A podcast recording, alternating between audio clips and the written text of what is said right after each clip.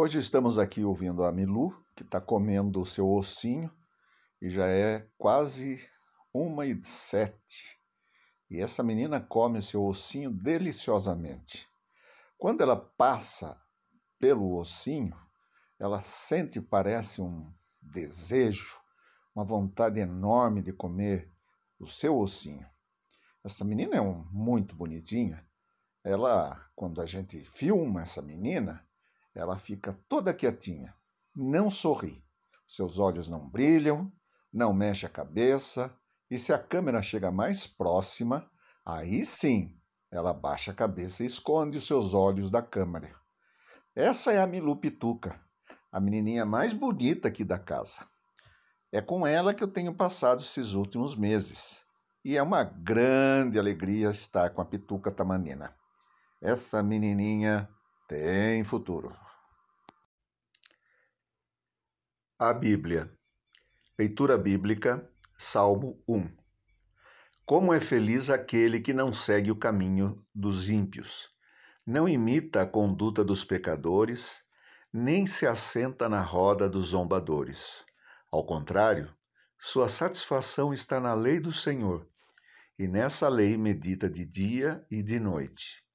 É como árvore plantada à beira das águas correntes.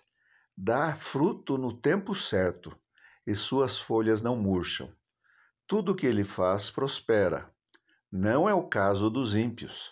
São como palha que o vento leva. Por isso os ímpios não resistirão no julgamento, nem os pecadores na comunidade dos justos.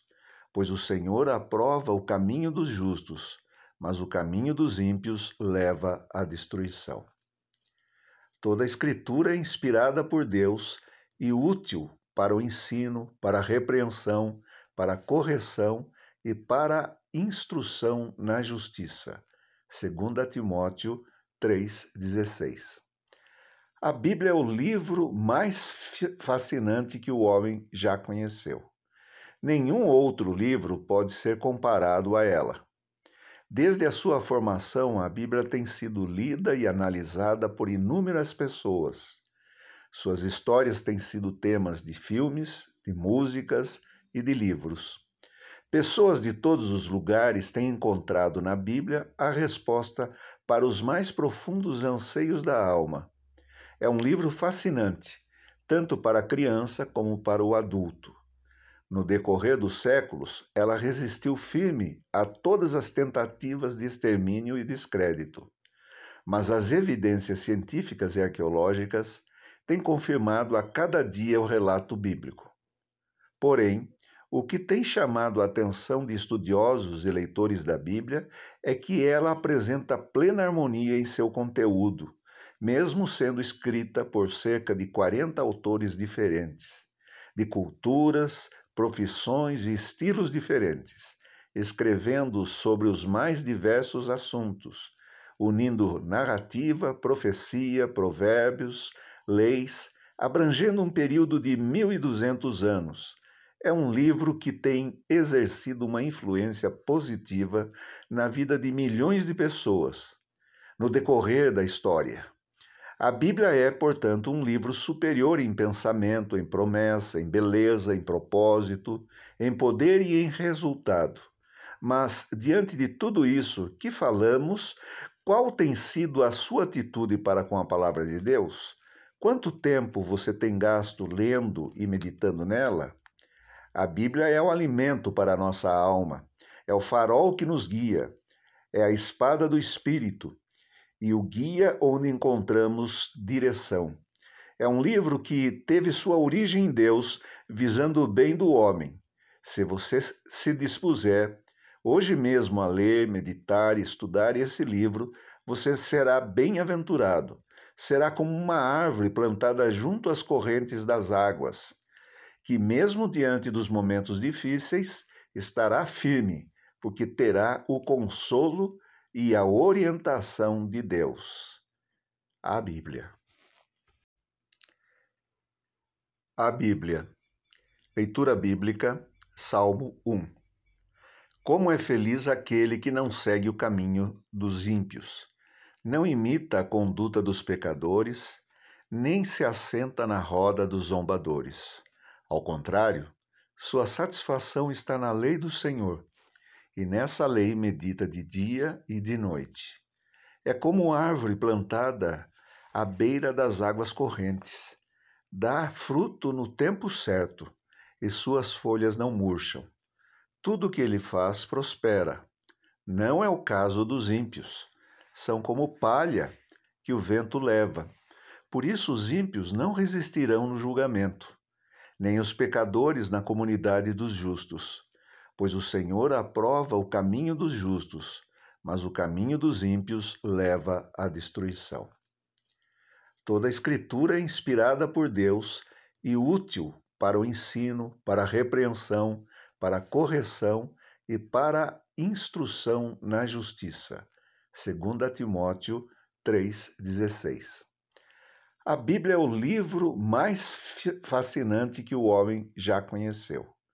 Nenhum outro livro pode ser comparado a ela.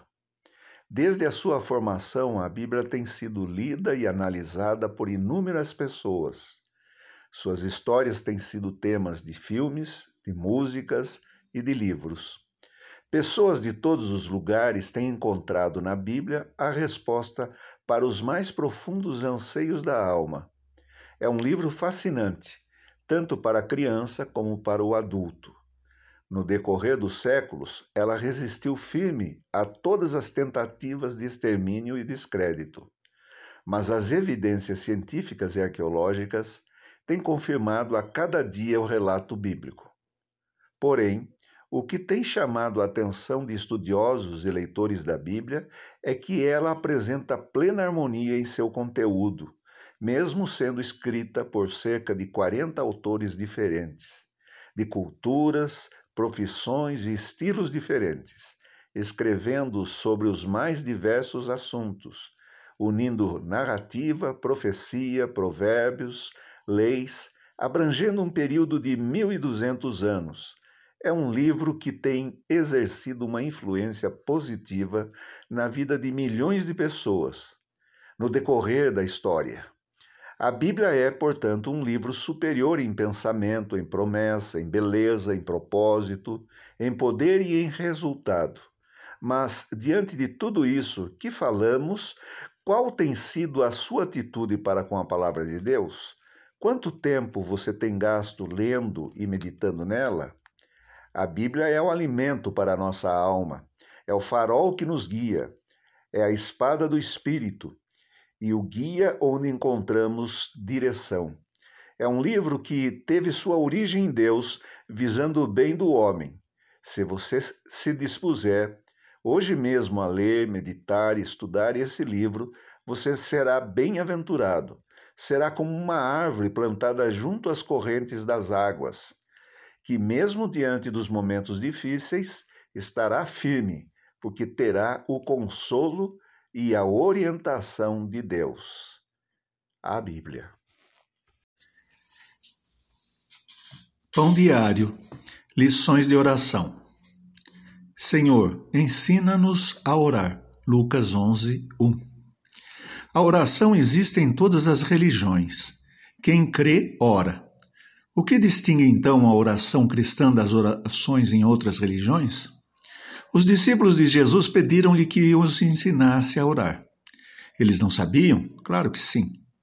Todos eram homens religiosos ativos em Israel e, portanto, desde tenra idade tinham aprendido a orar. O que na verdade eles queriam era aprender a orar como Jesus orava. Não apenas uma oração qualquer, mas aquela que rompe barreiras, que nos assegura que nossas palavras subam até Deus e que este abra os céus em resposta. Jesus não ensina um método, não dá simplesmente um modelo. Jesus ensina que a oração é intimidade, é relação. É assim que nasce o desejo de orar, da intimidade com Jesus. O texto informa que Jesus estava orando em determinado lugar.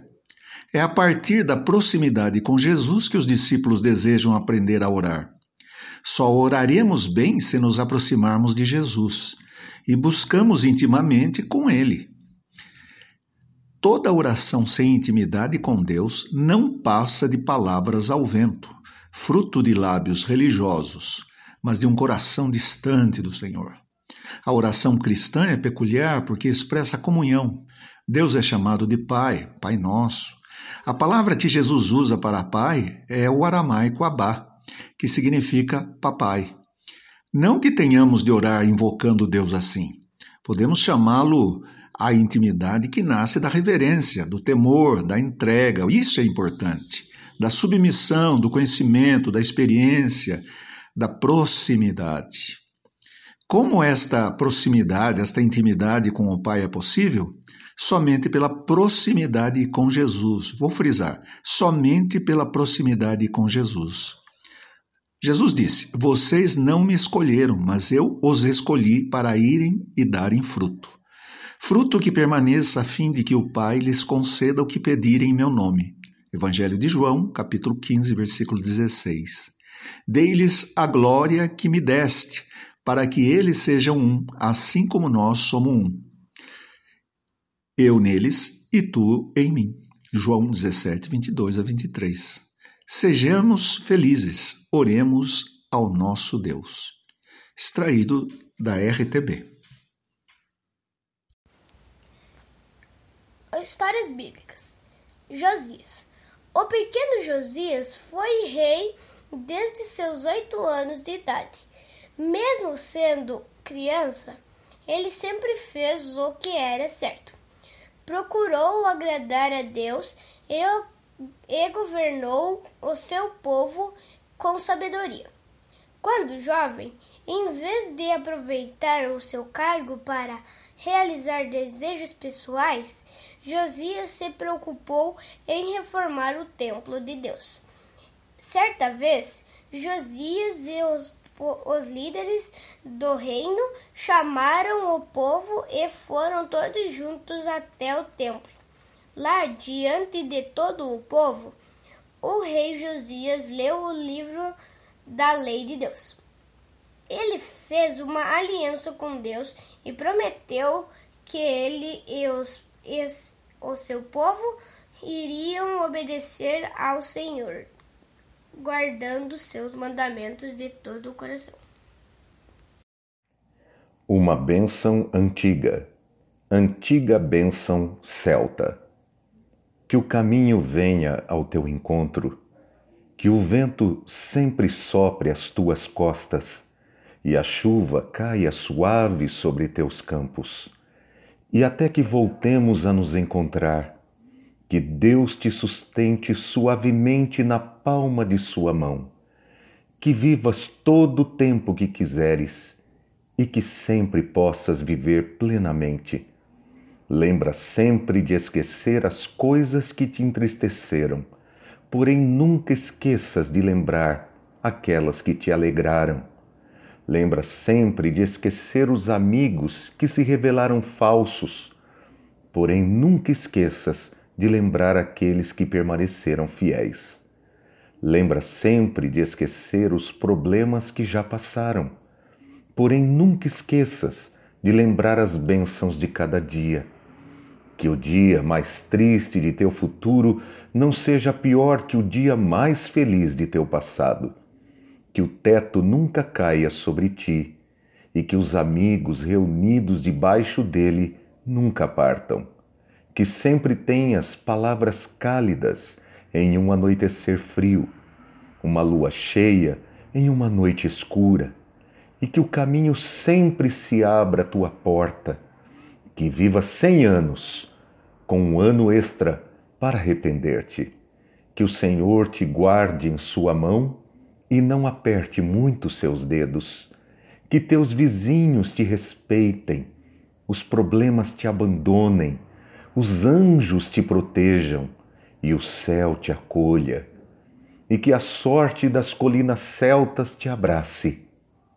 Que as bênçãos do Senhor te contemplem que teus bolsos estejam pesados e teu coração leve, que a boa sorte te persiga e a cada dia e a cada noite tenhas muros contra o vento, um teto para a chuva, bebidas junto ao fogo, risadas que consolem aqueles a quem amas, e que teu coração se preencha com tudo o que desejas. Que Deus esteja contigo e te abençoe, que vejas os filhos de teus filhos, que o infortúnio te seja breve e te deixe rico de bênçãos, que não conheças nada além da felicidade deste dia em diante que Deus te conceda muitos anos de vida. Com certeza, Ele sabe que a terra não tem anjos suficientes. Suficientes. E assim seja cada ano para sempre. Uma bênção antiga, antiga bênção celta. Que o caminho venha ao teu encontro que o vento sempre sopre as tuas costas e a chuva caia suave sobre teus campos.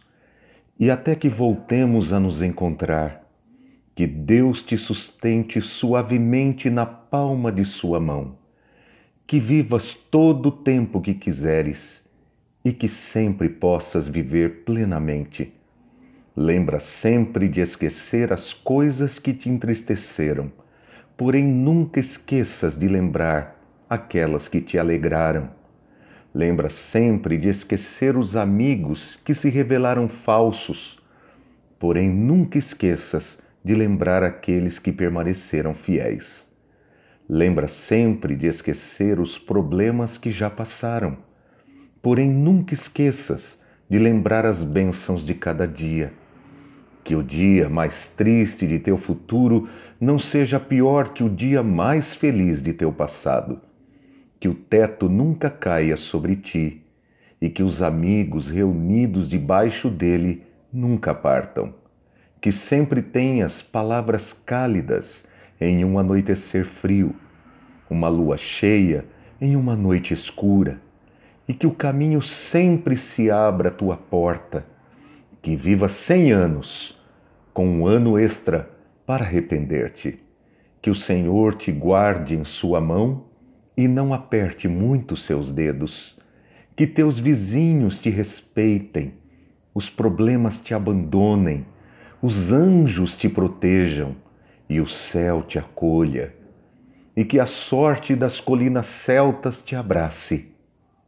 Que as bênçãos do Senhor te contemplem que teus bolsos estejam pesados e teu coração leve, que a boa sorte te persiga e a cada dia e a cada noite tenhas muros contra o vento, um teto para a chuva, bebidas junto ao fogo, risadas que consolem aqueles a quem amas, e que teu coração se preencha com tudo o que desejas. Que Deus esteja contigo e te abençoe, que vejas os filhos de teus filhos, que o infortúnio te seja breve e te deixe rico de bênçãos, que não conheças nada além da felicidade deste dia em diante. Que Deus te conceda muitos anos de vida. Com certeza, Ele sabe que a terra não tem anjos suficientes suficientes. E assim seja cada ano para sempre. Pode começar. O Rei da Paz. Quando os heróis voltavam para casa após grandes conquistas, o povo costumava fazer festa. Emissoras da rádio e televisão esperam por eles no aeroporto. Fotógrafos dispunham as melhores ou os melhores locais para garantir a imagem que ilustrará algum jornal ou revista. Geralmente, os heróis desfilam em carro aberto para que o povo veja e preste homenagem àqueles que alcançaram a vitória. Jesus foi recebido na entrada da cidade de Jerusalém como verdadeiro herói. Sua fama já corria por todo o lado e os milagres que fazia haviam convencido a muitos que de fato ele era o Messias enviado por Deus. Jerusalém, um local onde se situava o templo dos judeus, agitou-se para receber Jesus. O curioso foi que os ao se aproximar de duas aldeias, Betânia e Betfage, ou Betfagé, Jesus deu uma palavra para. Pode começar. O Rei da Paz. Quando os heróis voltavam para casa após grandes conquistas, o povo costumava fazer festa. Emissoras da rádio e televisão esperam por eles no aeroporto. Fotógrafos dispunham as melhores ou os melhores locais para garantir a imagem que ilustrará algum jornal ou revista. Geralmente, os heróis desfilam em carro aberto para que o povo veja e preste homenagem àqueles que alcançaram a vitória. Jesus foi recebido na entrada da cidade de Jerusalém como verdadeiro herói. Sua fama já corria por todo o lado e os milagres que fazia haviam convencido a muitos que, de fato, ele era o Messias enviado por Deus. Jerusalém, um local onde se situava o templo dos judeus, agitou-se para receber Jesus. O curioso foi que os ao se aproximar de duas aldeias, Betânia e Betfage, ou Betfagé, Jesus deu uma palavra para Peraí. O cântico da meia-noite. O silêncio da, da rua onde moro é profundo nada da noite. Vindos de longe, mal se percebem os ruídos da avenida. Carros que passam em altas velocidades e uma, e uma brecada rápida ou. Resi, re,